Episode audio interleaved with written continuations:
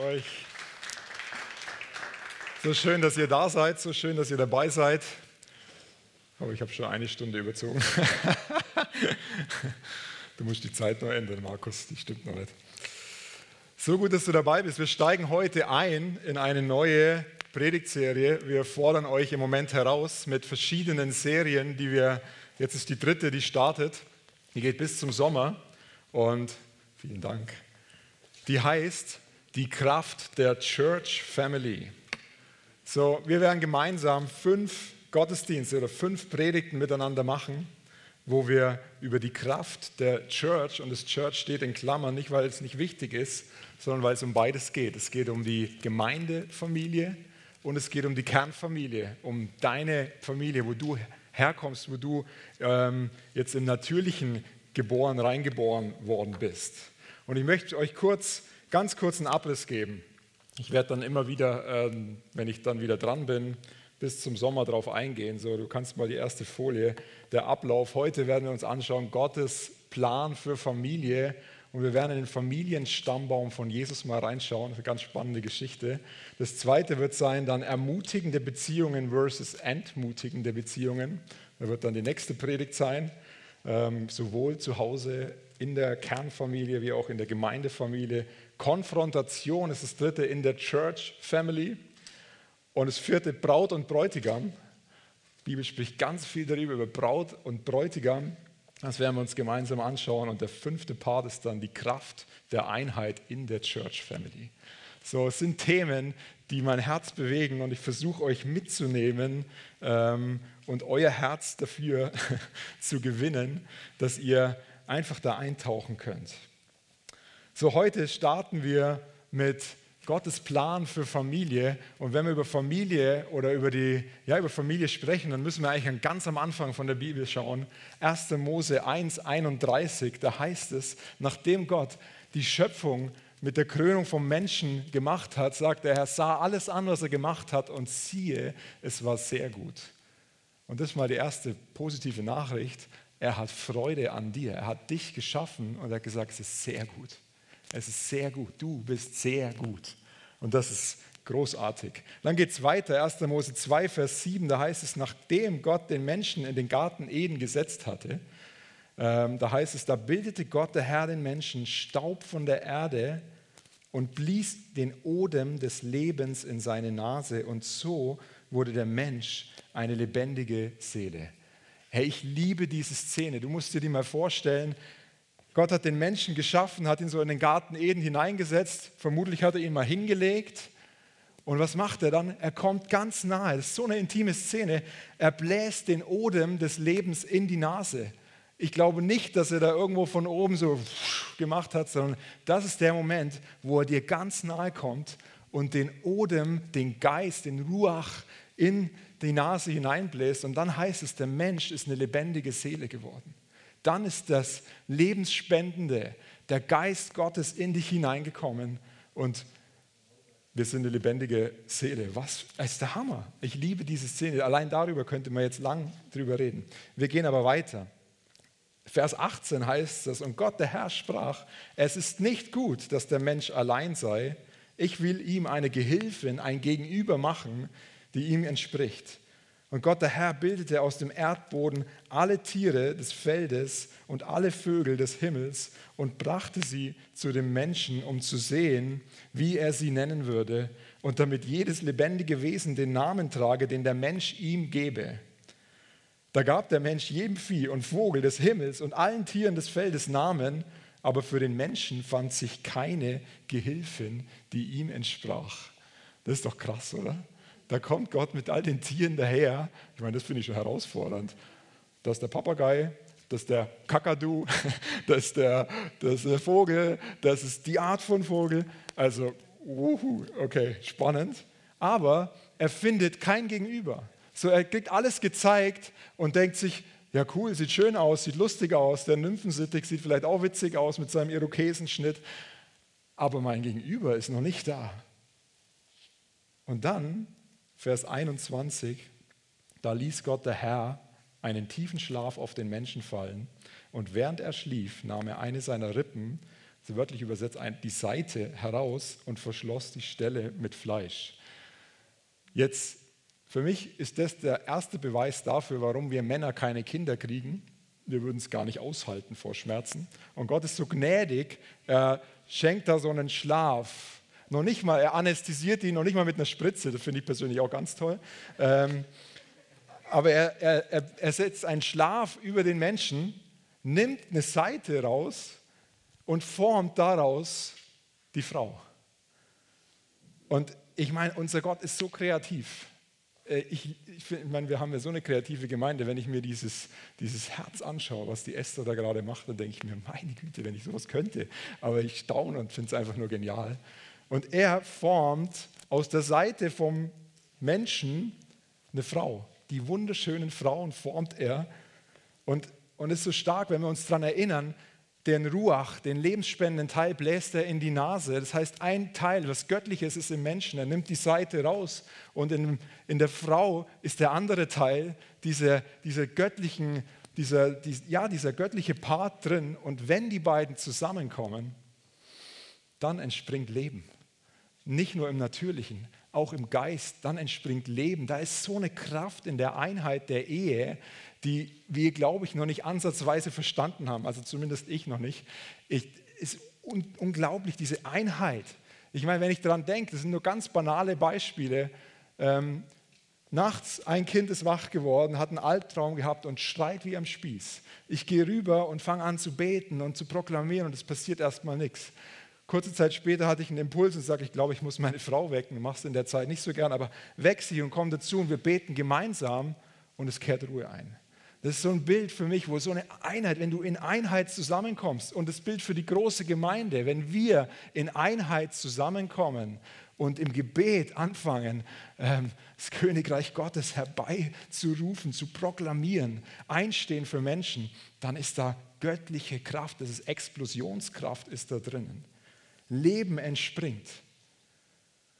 Ich liebe diesen Stellen. In der Einheit ist Gott vollkommen, kann er durchbrechen. Das ist so ein Bild, glaube ich, für die Kraft der Ehe, aber auch für die Gemeinde, ähm, wo Gottes Fülle drin ist.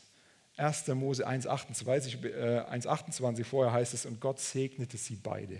Er segnete Mann und Frau. Das ist so stark. Und dann kommt der Auftrag, wir sollen herrschen. Und auch das als Gemeinde, als Ehepaar, nicht einer allein. Wir sind in Einheit unterwegs und wollen Reich Gottes bauen.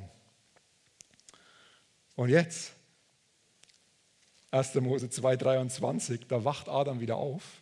Und dann sagt er, endlich, rief Adam aus, sie ist ein Teil von meinem Fleisch und Blut. Sie soll Männin heißen. So ein hebräisches Wortspiel, Ische und Isha, glaube ich. Ne? Ja, genau. Danke, Rasi denn sie wurde vom Mann genommen. Der Adam hat die ganze Zeit die Tiere angeschaut, hat geguckt, ja, okay, mm, mm. und dann wacht er wieder auf, sieht sein Gegenüber und sagt, hey, da ist sie, jetzt habe ich sie gefunden. Und dann im Vers 24, darum wird ein Mann seinen Vater und seine Mutter verlassen und seiner Frau anhängen und sie werden ein Fleisch sein.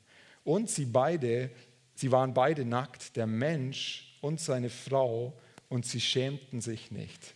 Das ist Gottes Plan für Ehe, für Familie. Ähm, sie sind nackt, da ist eine Transparenz. Es geht nicht um jetzt das Kopfkino anzuschmeißen, sondern es geht um diese, diese ähm, Transparenz, diese Intimität, diese Sicherheit, die Familie ausstrahlt, diese Offenheit, die in Familie sein soll, wo du über alles reden kannst in der Kernfamilie, aber auch in der Gemeindefamilie, wo wir unsere Kleingruppen und unsere, unsere, all diese Gefäße haben, die dazu da sind, dass wir in Transparenz, in Einheit, dass du so kommen kannst, wie du bist, dass du willkommen bist, so wie du bist. Ich meine, mein Kind fragt sich nie, gehöre ich eigentlich überhaupt zur Familie?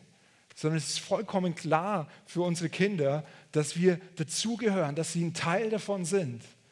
Ich meine, der Leon, der ist, der ist Weltklasse darin, wenn der irgendwo was rumstehen sieht, was es zum Essen gibt. Du kannst dir davon ausgehen, der kommt zack, und nimmt und isst.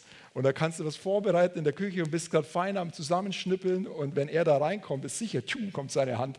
Und manchmal denken wir so, ah, könntest du nicht wenigstens mal kurz fragen oder sowas? Es ist selbstverständlich, dass er sich bedienen darf. Das ist Familie. Manchmal ärgert es mich, aber meistens äh, ist es genau richtig. Gott hat Familie gewählt, um sein Reich auszubreiten.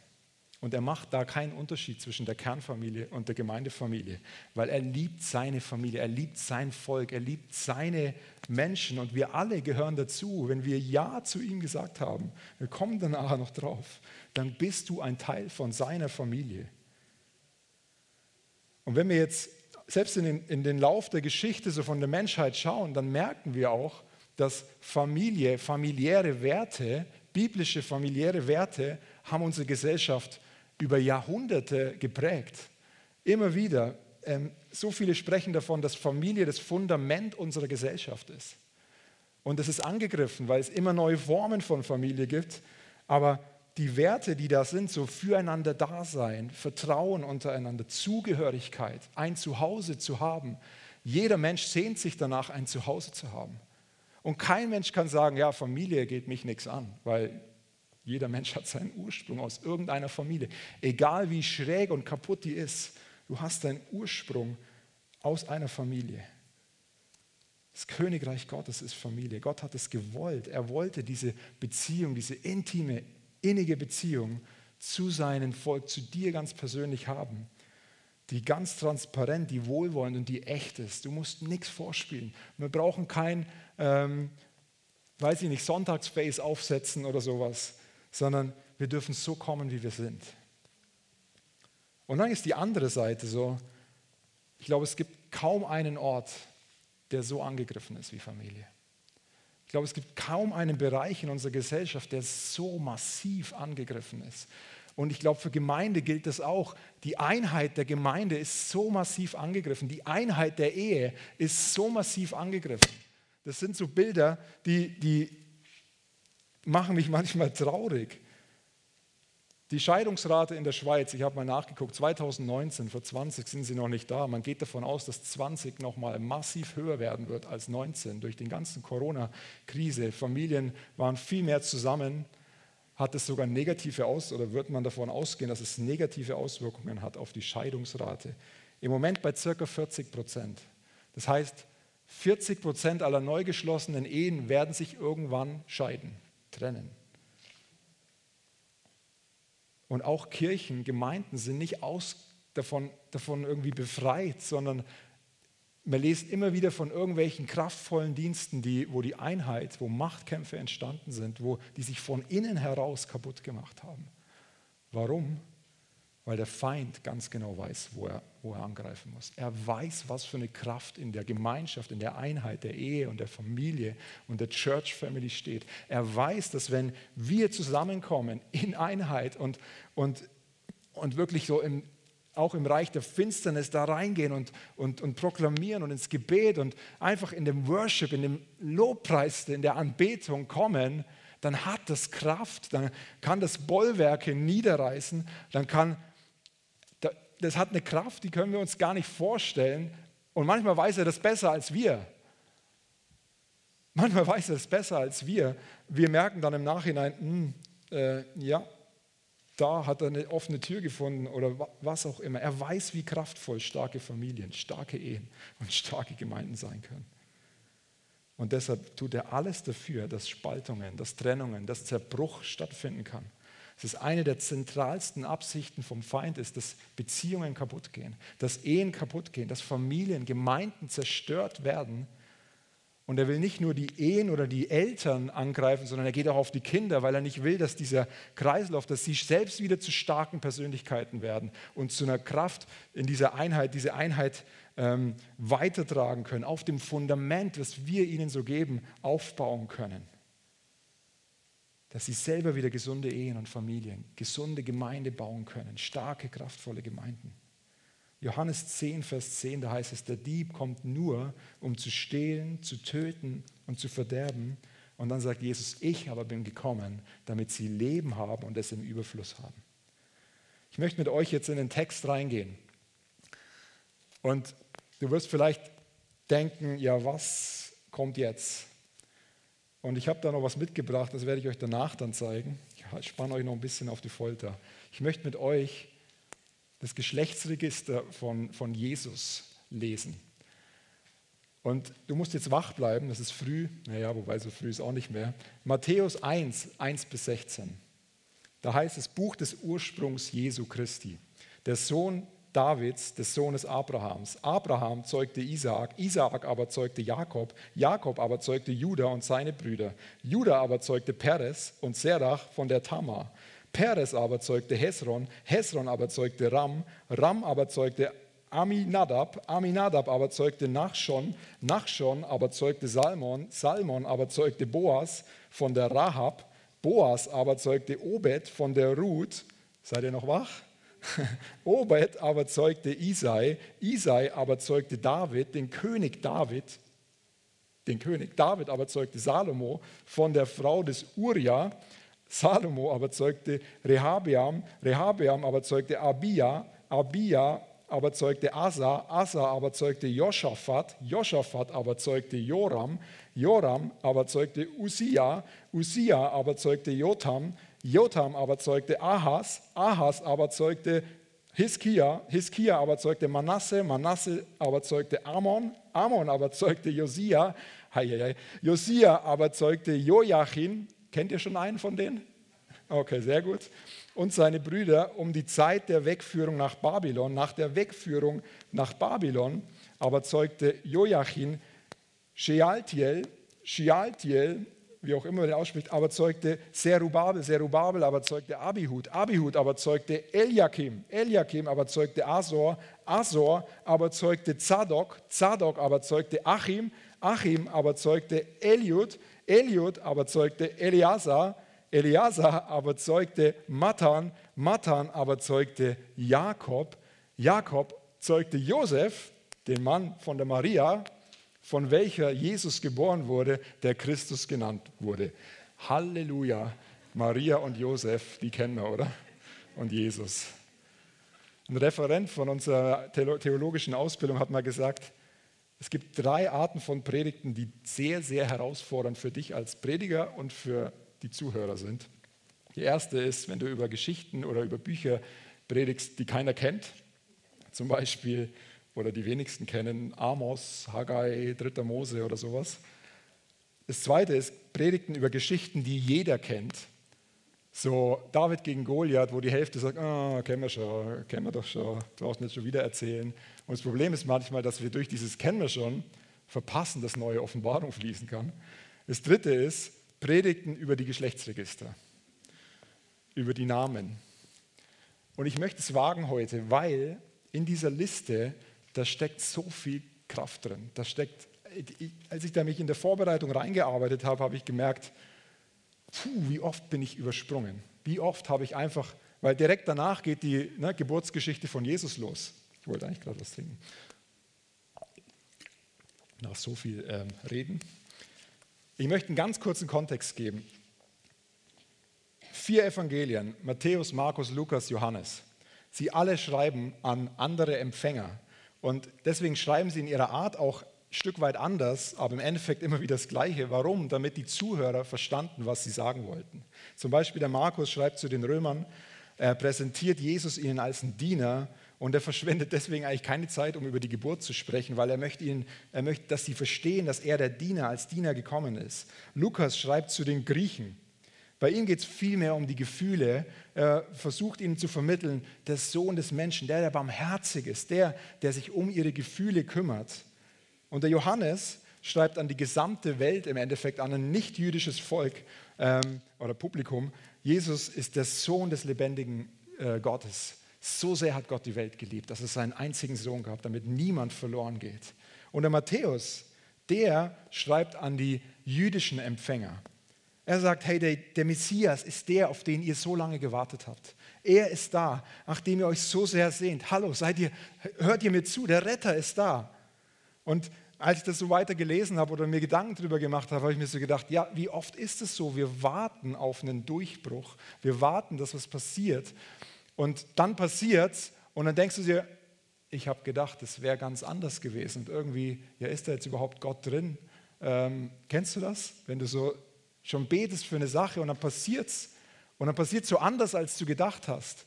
Ich meine, vielleicht ein bisschen provokativ, aber Corona. wir glauben und beten für Erweckung. Wir beten, dass sein Wort über die Schweiz, erst in die ganze Schweiz erreicht, Aarau, Aargau, Schweiz, Europa, die ganze Welt. Jetzt weiß man, dass wir in der Corona-Zeit über Internet, über Kameras, fast jede Gemeinde hat übrigens Kameras mittlerweile, haben wir so viele Menschen mit dem Evangelium erreicht wie nie zuvor. Man könnte sagen, da ist eine Erweckung im Gange in dem Bereich. Und manchmal denken wir, ja, aber das, wir können nicht mehr zusammenkommen. Und ja, ich bin dabei. Ich, ich äh, freue mich schon so sehr darauf, wenn, die, wenn der Raum hier wieder voll ist und wir wieder zusammen Gottesdienst feiern können. Aber lasst uns nicht verpassen, dass in dieser Zeit so viel drinsteckt und wir da reingehen können und, und, und auch über solche neuen Medien und so weiter Reich Gottes bauen können. Der Stammbaum. Der Stammbaum war im jüdischen Denken extrem wichtig.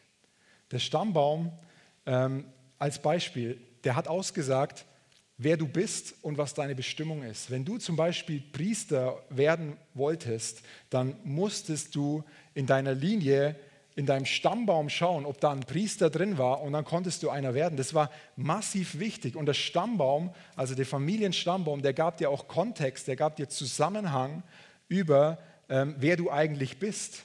Und auch über eine Person. Du triffst eine Person und du hast den Stammbaum angeschaut und hast gesehen, ah, okay, die gehören also zu denen. Das war extrem wichtig. Und ich meine, äh, der Stammbaum gibt uns auch übrigens Zusammenhang. Wenn, als ich meine Frau kennengelernt habe, ähm, ich meine, vielleicht sind ein paar Leute da oder am Livestream gerade, die jetzt frisch verliebt sind und planen zu heiraten. Vielleicht als ein kleiner Tipp, wenn du heiratest, du heiratest deine Frau, das ist klar. Aber da ist eine Familie dahinter, die heiratest du praktisch mit.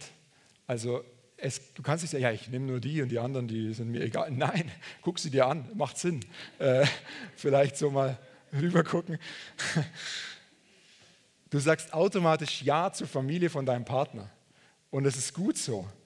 Und im Vers 17 geht es weiter, da heißt es, nun sind alle Geschlechter von Abraham bis auf David 14 Geschlechter und von David bis zur Wegführung nach Babylon wiederum 14 Geschlechter und von der Wegführung nach Babylon bis auf den Christus sind es auch 14 Geschlechter.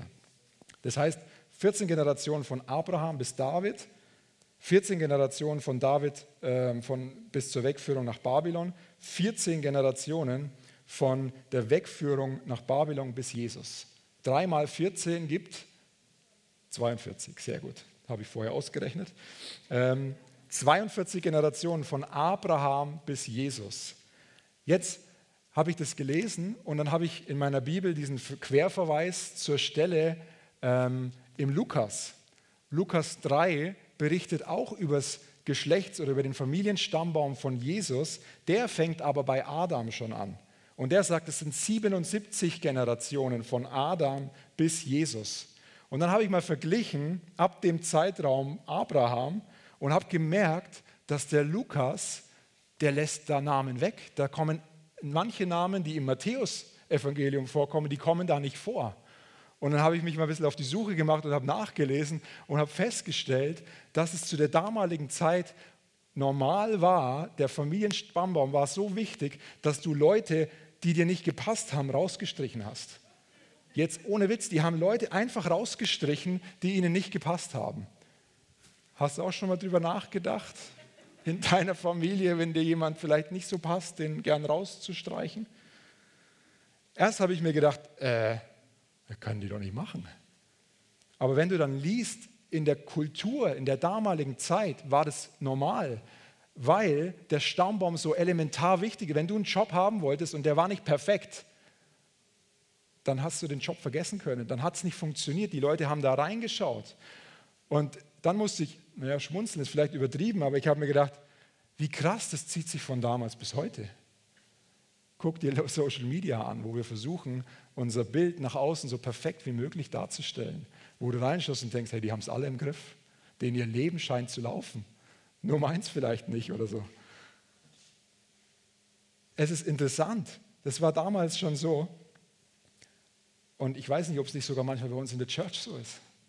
Dass wir versuchen, hier am Sonntag, hey, ist alles gut und unter der Woche Ich wünsche mir, dass wir transparent sind, dass wir, dass wir hier so einen Ort haben können, wo du sagen kannst, hey, mir geht es gerade nicht gut.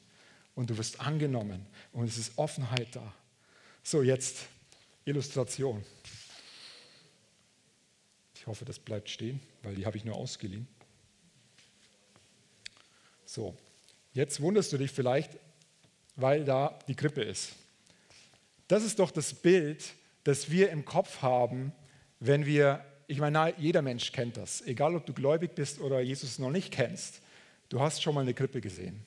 Und in der Krippe, wenn du dir so anschaust, denkst, hey, das ist alles super. Aber eigentlich fehlen da einige Leute. Und ich möchte mit euch, euch mal das anschauen. Wir haben hier Maria, Josef, Jesus, einen Hirten und die drei Könige, ähm, die dort sind. Übrigens, drei steht irgendwo nirgends, aber wir denken immer, es sind drei. Aber es ist ein anderes Thema. So, das ist eine Szene, die wir sehen. Und die Szene ist aber nicht die ganze Geschichte. Nur manchmal fangen wir einfach nur da an und verpassen und streichen das Geschlechtsregister, was wir vorhin gelesen haben, einfach raus, weil wir denken, ja, was steht da schon drin, außer ein paar Namen. Aber hier, ich, ich möchte euch mal, ähm, ein paar Leute werde ich jetzt gleich dazu hinzufügen. In dem Stammbaum von Jesus sind fünf Frauen drin. Fünf. In keinem anderen Stammbaum, den wir in der Bibel lesen, sind überhaupt Frauen drin. Zu der damaligen Zeit war das No-Go, in deinen Stammbaum eine Frau mit reinzunehmen. In dem von Jesus sind fünf drin. Einfach mal, das ist unser Gott, der nimmt fünf direkt mit rein. Und ich zeige euch gleich, was für fünf Frauen das sind. Ähm, weil wir denken oft, das ist perfekt, dieses Bild ist so perfekt, aber das ist eigentlich völlig schräg. Wir haben da als erste Frau die Tamar. Ist jetzt eine Barbie-Puppe von meiner Tochter, sie hat so mir erlaubt, die mitzunehmen, die Deborah. Und die Tamar ist die Schwiegertochter vom Judah.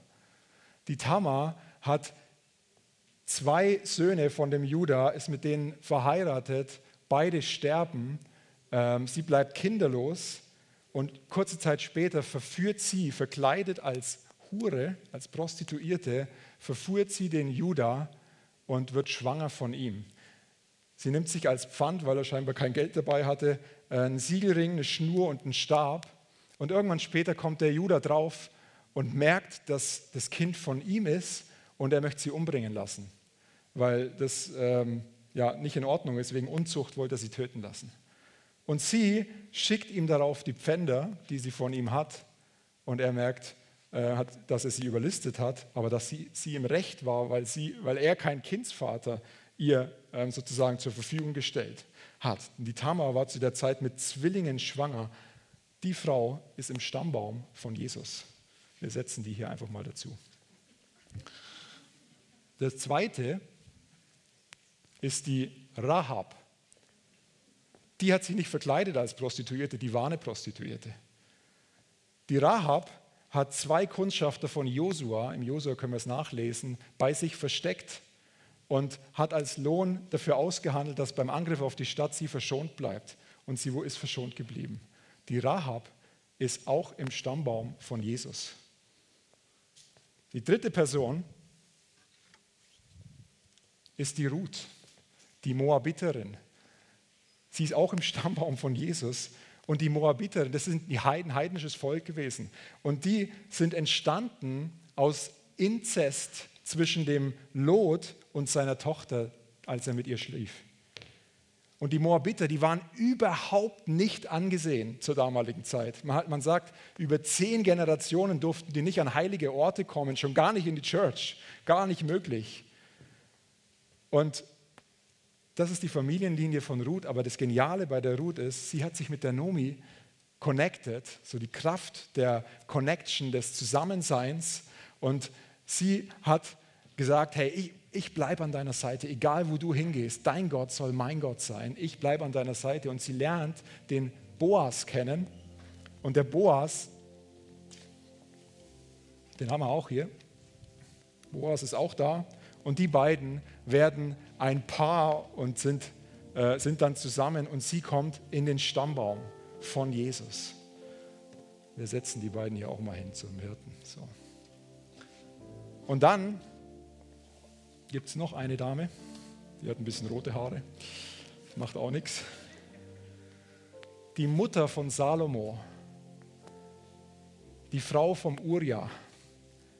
Das ist die Frau, die der David, der König David, der Mann nach dem Herzen Gottes, gesehen hat, als sie am Baden war und sie zu sich rufen ließ und sie schwanger geworden ist von ihm. Und der David hat alles versucht, es zu vertuschen, hat es nicht geschafft und hat letztendlich den Uriah an die Front geschickt und er ist gestorben. Ihn praktisch umbringen lassen. Das ist die Bathseba. Die Bathseba ist auch in der Linie von Jesus.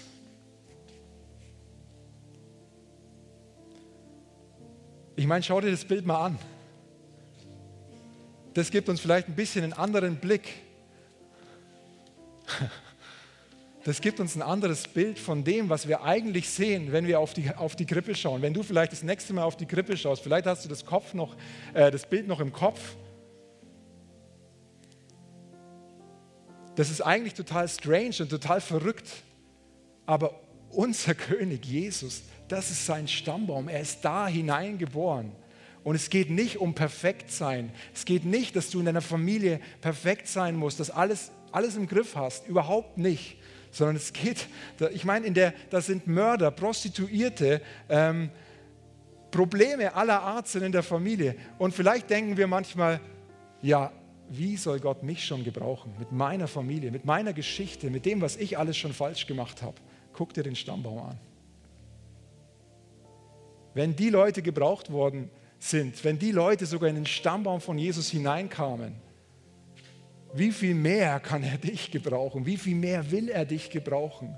Wenn es einen Punkt gibt heute Morgen, den du mitnimmst, dann nimm den mit, dass du so wichtig und so wertvoll bist und dass Gott dich gebrauchen will. Er hat niemanden davon rausgelassen. Er hat keinen rausgestrichen, wie es damals eigentlich der Fall war, sondern er hat sie mit reingenommen. Und die Zahl 5 ist im, im prophetischen die Zahl der Gnade. Und genau das ist es. Es ist die Gnade, ähm, dass wir aus Gnade du Zugang hast. Aus Gnade sind wir errettet, nicht wegen unserer guten Taten. Nicht wegen unserer guten Taten sind wir in der Familie zusammen, sondern weil er uns aus Gnade errettet hat. Ich finde es so kraftvoll. Ich habe mich in der Vorbereitung so die Gegenwart Gottes gespürt. Da ist Kraft in der Linie und das Bild von der, von der, von der, ähm, von der Grippe, das wir eigentlich kennen, ist nur eine Szene, es ist nicht die ganze Geschichte. Du kannst seine Gnade in Anspruch nehmen. Es geht nicht darum, dass wir unser gutes Image bewahren, sondern Gott kann jeden benutzen, egal wie kaputt deine Familie aussieht, egal wie schwierig die Verhältnisse vielleicht sind oder waren. Seine Gnade ist es, die wir alle nötig haben. Und die geht durch die Familienlinie so durch. Und da gibt es Auf und Abs. Und wisst ihr, was das Wichtigste an dem Bild ist?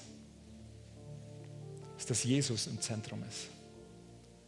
Egal, ob das die Church Family ist oder ob das die Kernfamilie ist. Jesus im Zentrum. Ohne Jesus im Zentrum ist das Bild völlig nutzlos. Er ist im Mittelpunkt. Jesus, der hat jetzt letzte Woche gesagt, es geht um Jesus. Es geht um Jesus. Kernfamilie, Church Family funktioniert nur, wenn Jesus im Zentrum ist, weil er bringt uns zur Einheit. So, ich möchte dich heute Morgen fragen, vielleicht bist du hier vor Ort, vielleicht bist du zu Hause oder an einem Streaming Point. Hast du schon Ja gesagt zu Jesus, zu seiner Familie? Wenn du heute hier bist oder am Streampoint oder zu Hause, hey, dann kannst du gerade jetzt den Moment nehmen und sagen, Jesus, ich möchte in deine Familie reinkommen. Ich möchte umkehren von meinen eigenen Wegen und ich möchte neu mich ausrichten auf deinen Weg. Ich erkenne an, dass ich Gnade brauche. Aber er sagt im, im Johannes 1, Vers 12, alle, die ihn aufnahmen, durften sich seine Kinder nennen, gehören zur Familie dazu. Und das ist so kraftvoll. Du kannst Teil sein von seiner Familie. Ist jemand heute Morgen hier, der sagt, ja, ich möchte, ich möchte Teil werden von seiner Familie, hey, dann heb doch deine Hand gerade. Wir sind Family hier. Hier geht es nicht darum, irgendwie dein Image zu bewahren. Hier geht es darum, einfach Zu sagen, hey Jesus, ich möchte, dass du in mein Leben hineinkommst. Wenn jemand hier ist, wenn du zu Hause bist am Livestream und dich jetzt angesprochen fühlst und merkst in deinem Herzen, in deinem Inneren, tut sich was, dann kannst du dem entgegnen. Kannst du sagen, Jesus, ich möchte, komm in mein Leben, komm du hinein. Und wenn du, wenn du Hilfe brauchst, wir sind so gern für dich da. Du kannst auf die Webseite schauen und einfach uns einen Kontakt-Mail schreiben und wir nehmen mit dir Kontakt auf, so gern. Wenn du am Streaming Point bist, das sind Menschen, die helfen dir gerne. Den zweiten Punkt, den ich noch machen möchte, ist, wenn du gerade merkst, du bist in deiner Church Family oder in deiner Kernfamilie irgendwie nicht mehr so connected oder ihr seid gerade wie, ähm, es ist am, am sich auseinander dividieren, es ist irgendwie ein Keil dazwischen, ich möchte ich beten.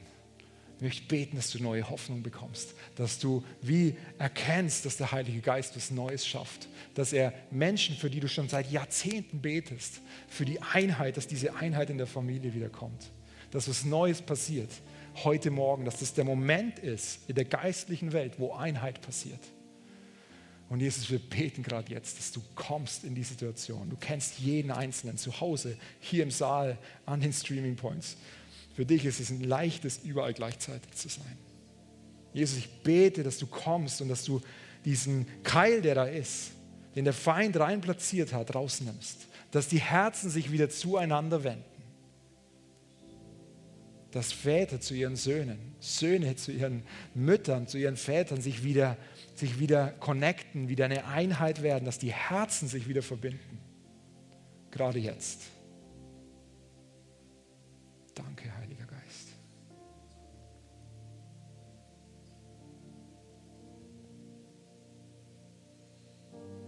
Es ist seine Kraft, seine Gegenwart die uns zur Einheit bringt. So danke Jesus, dass du uns als Gemeinde so zusammengestellt hast. Jeder mit einer eigenen Geschichte. Ob die so toll ist oder so, so bescheiden ist, wie sie nur sein kann. Jeder ist herzlich willkommen. Du bist herzlich willkommen. Das Geniale ist, wenn du in seine Gegenwart kommst, darfst du so kommen, wie du bist. Und er verändert dich in sein Angesicht. Das macht er, das brauchst nicht du machen. Danke für neue Einheit in jeder einzelnen Familie und in unserer großen Gemeindefamilie. Du gehörst dazu, du bist ein Teil davon. Halleluja. Amen.